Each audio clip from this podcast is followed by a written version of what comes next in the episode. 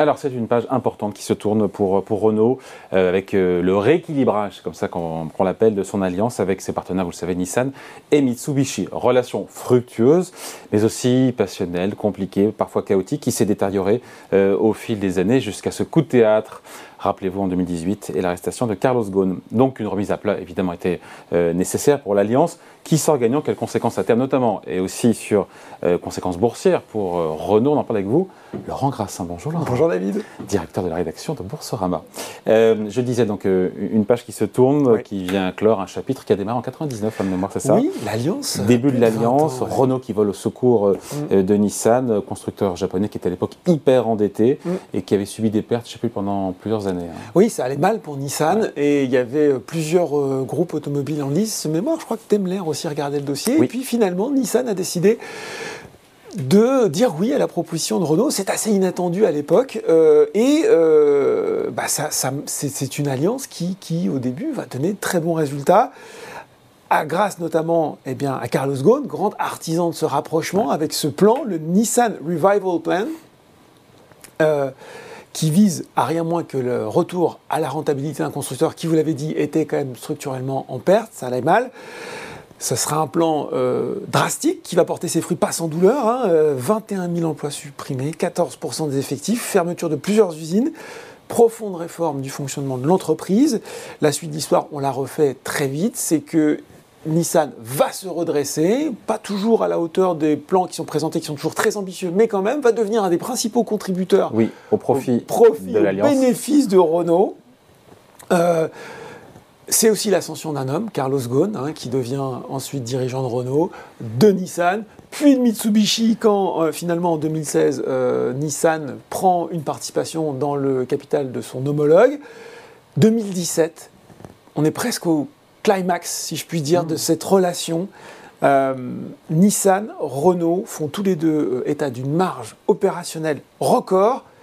L'alliance occupe cette année-là, David, tenez-vous bien, bah oui. la première marche du podium 10 mondial. Millions, voilà. Plus de 10 millions de voitures En volume, parce qu'on pourrait nous dire, ah non mais attendez, en valeur, en volume, voilà, plus de 10,6 millions de véhicules vendus. Voilà, sauf qu'après, on ne va pas revenir dessus, il y a cet épisode euh, juridico-rocambolesque de l'arrestation évidemment et l'évasion de Carlos Ghosn.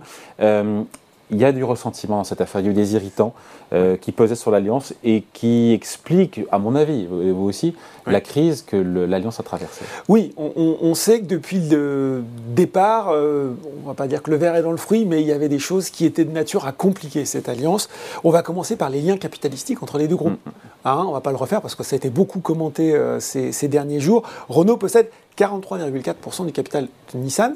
C'est beaucoup, sauf que euh, depuis l'accord d'actionnaires dit RAMA 2 qui avait été euh, conclu en 2015, en fait, le groupe français ne peut pas voter contre les décisions de la direction de Nissan. C'est quoi l'intérêt d'avoir 45% Donc ça lui fait, entre guillemets, une belle jambe. On peut euh, comprendre que côté français, ça occasionne des frictions, ou en tout cas de la frustration, tout mm. comme du côté de Nissan qui voit cette participation très importante à son capital, alors que de son côté, lui n'a que 15% de Renault.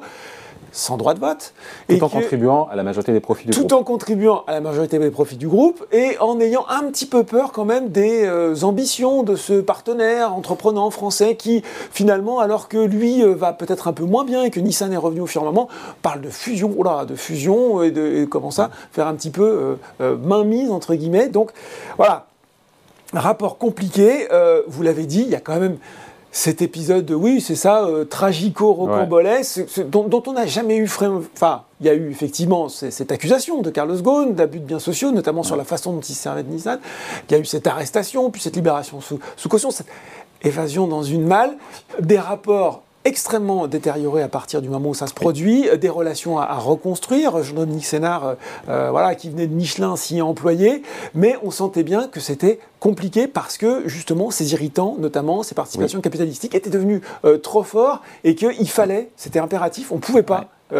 couper à cette remise à plat. Et l'actualité, justement, c'est cette remise à plat. Ça y est, ça a été long, visiblement, ça a été compliqué, mais c'est normal. Ça a négocié. Mais cette fois, voilà, c'est clair dans la coulisse, il y a cet accord donc, de rééquilibrage qui vient je ne sais pas si on peut dire le mot refonder euh, l'alliance pour euh, On nous dit les 15, 15 prochains. ans, les 15 ans à venir. 15 prochaines années. Oui, bah, les 15 ans à venir. 15 next years. Oui, bah, oui, oui, on, va voir pourquoi. Et, et finalement, une, une refondation, un rééquilibrage, un rééquilibrage, ça dit bien son nom, qui, euh, au final, revient un peu ou prou à accepter les revendications euh, du partenaire japonais. C'est-à-dire que finalement, euh, Renault va redescendre sa participation de 43,4 à Ah, 15%. Les Voilà, mêmes. et on va être aligné un petit peu près sur la participation de Nissan. Donc participation croisée, 15% chacun, avec un engagement, c'est pour ça qu'on parle des 15 ans, de ne euh, pas monter ni descendre pendant 15 ans. Voilà, donc 15 ans, on, On est, fige. on est à 15-15. Euh, vous allez me dire, mais qu'est-ce qu'on va faire des 28,4% De Renault. restants de Renault? Ouais. Parce qu'il y a quand même un petit, euh, une petite part du capital comme ça, dont on Alors peut se poser les questions. Donc, il va pas les vendre, il Ah. va pas, parce qu'il y a quand Ah, même... Renault va pas les vendre. Renault ne va pas les vendre, il va les mettre dans une fiducie de droit français. Alors en fait, c'est- cette structure, et c'est Ouais. la solution qu'ils ont trouvée, David, c'est pas forcément... non, c'est fiducie, ça, ça me parle oui, pas c'est joli, ben voilà. Et, euh, et- et- et en fait, ils vont euh, loger en fait ces actions dedans. Ils Ouais. pourront, euh, ils vont cette fiducie reversera les dividendes à Renault, donc ils vont quand même avoir un petit peu de. Heureusement. Voilà, ils vont renoncer à exercer les droits de vote sur cette partie. Ouais. Et quand le cours de Nissan remontera, Renault aura la possibilité Ah. de vendre ses titres sur le marché en laissant à Nissan. Après 15 ans.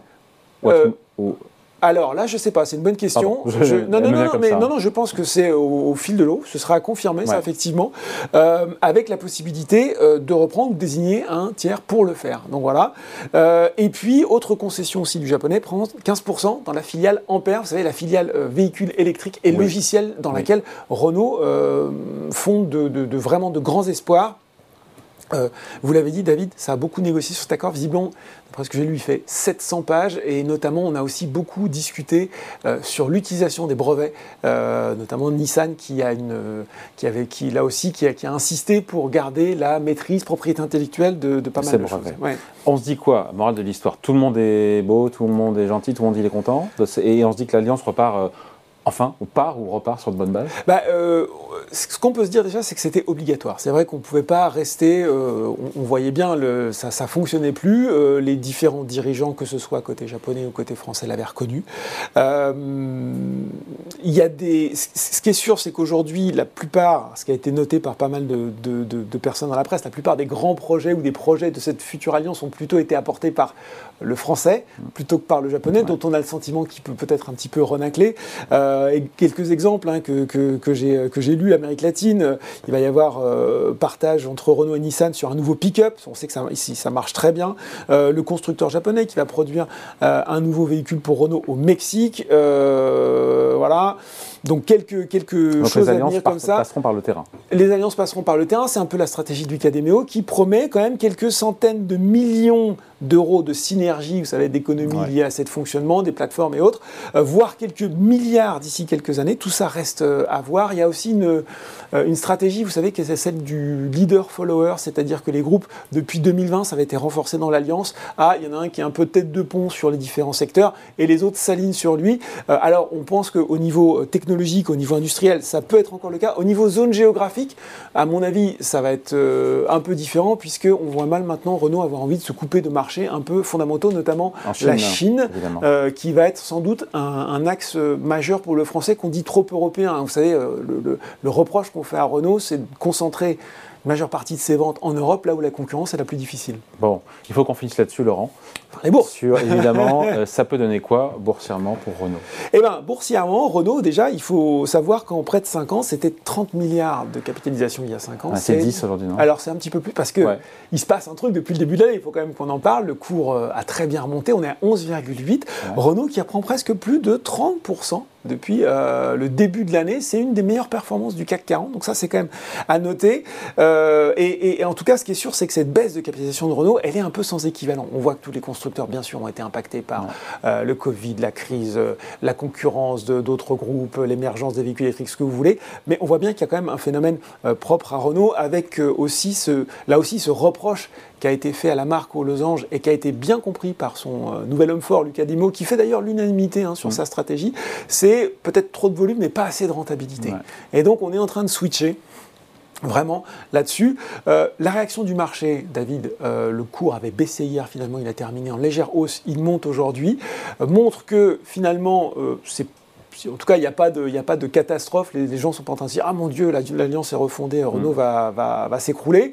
Euh, j'ai l'impression que les, les, investisseurs sont plutôt en train de considérer que euh, Renault maintenant écrit d'abord son histoire seule et que finalement il y a du bon à prendre avec cette alliance, mais que c'est d'abord sur ses performances à lui qui va être évalué. Si je fais un petit point sur le consensus, aujourd'hui, si on regarde le consensus FAC7, donc les analystes, qu'est-ce qu'ils en pensent? Une majorité est à l'achat, 11 à peu près, voilà, on a 8 qui sont à conserver, je crois qu'il y en a 3 qui sont à vendre. On a même une banque, Odo BHF, qui voit le cours à 55 euros euh, dans pas longtemps, on est à un peu plus de 40 maintenant, donc il y a déjà une partie du, du chemin de fait. Reste bel objectif, 10% de marche opérationnelle en 2030. On voit que le constructeur est en avance. Moi, j'ai plutôt envie de dire qu'au final, euh, on verra ce que cette alliance peut réserver de bon. Elle permet aux losanges de repartir sur de bonnes bases avec ses partenaires. On verra l'enthousiasme qu'ils y mettront. Ils ont aussi, eux, leur intérêt à ce que ça marche, finalement, même leur intérêt très pragmatique. Donc je trouve que c'est plutôt une bonne chose. Et, finalement, euh, Renault euh, euh, est, vraiment bien en arbre de marche maintenant pour, mm. pour dérouler l'ensemble de sa stratégie. Oui, et pour l'instant, tout s'est applaudi puisqu'on l'a dit. C'est quasiment une des plus fortes hausses du CAC 40. C'est la troisième hausse. Depuis le enfin, début hier, de Je ne sais pas si euh, ont peut-être gratté quelqu'un euh, ce matin, mais, mais voilà. Il va falloir que vous receviez le CADEMO pour qu'il nous explique tout ça. C'est prévu, c'est au programme a priori pour les résultats annuels. Merci beaucoup. Super. C'est le 16 février les résultats annuels. Exactement. On aura peut-être à suivre. Eh ben Un peu suspense quand même. Merci Laurent. Merci. Ciao.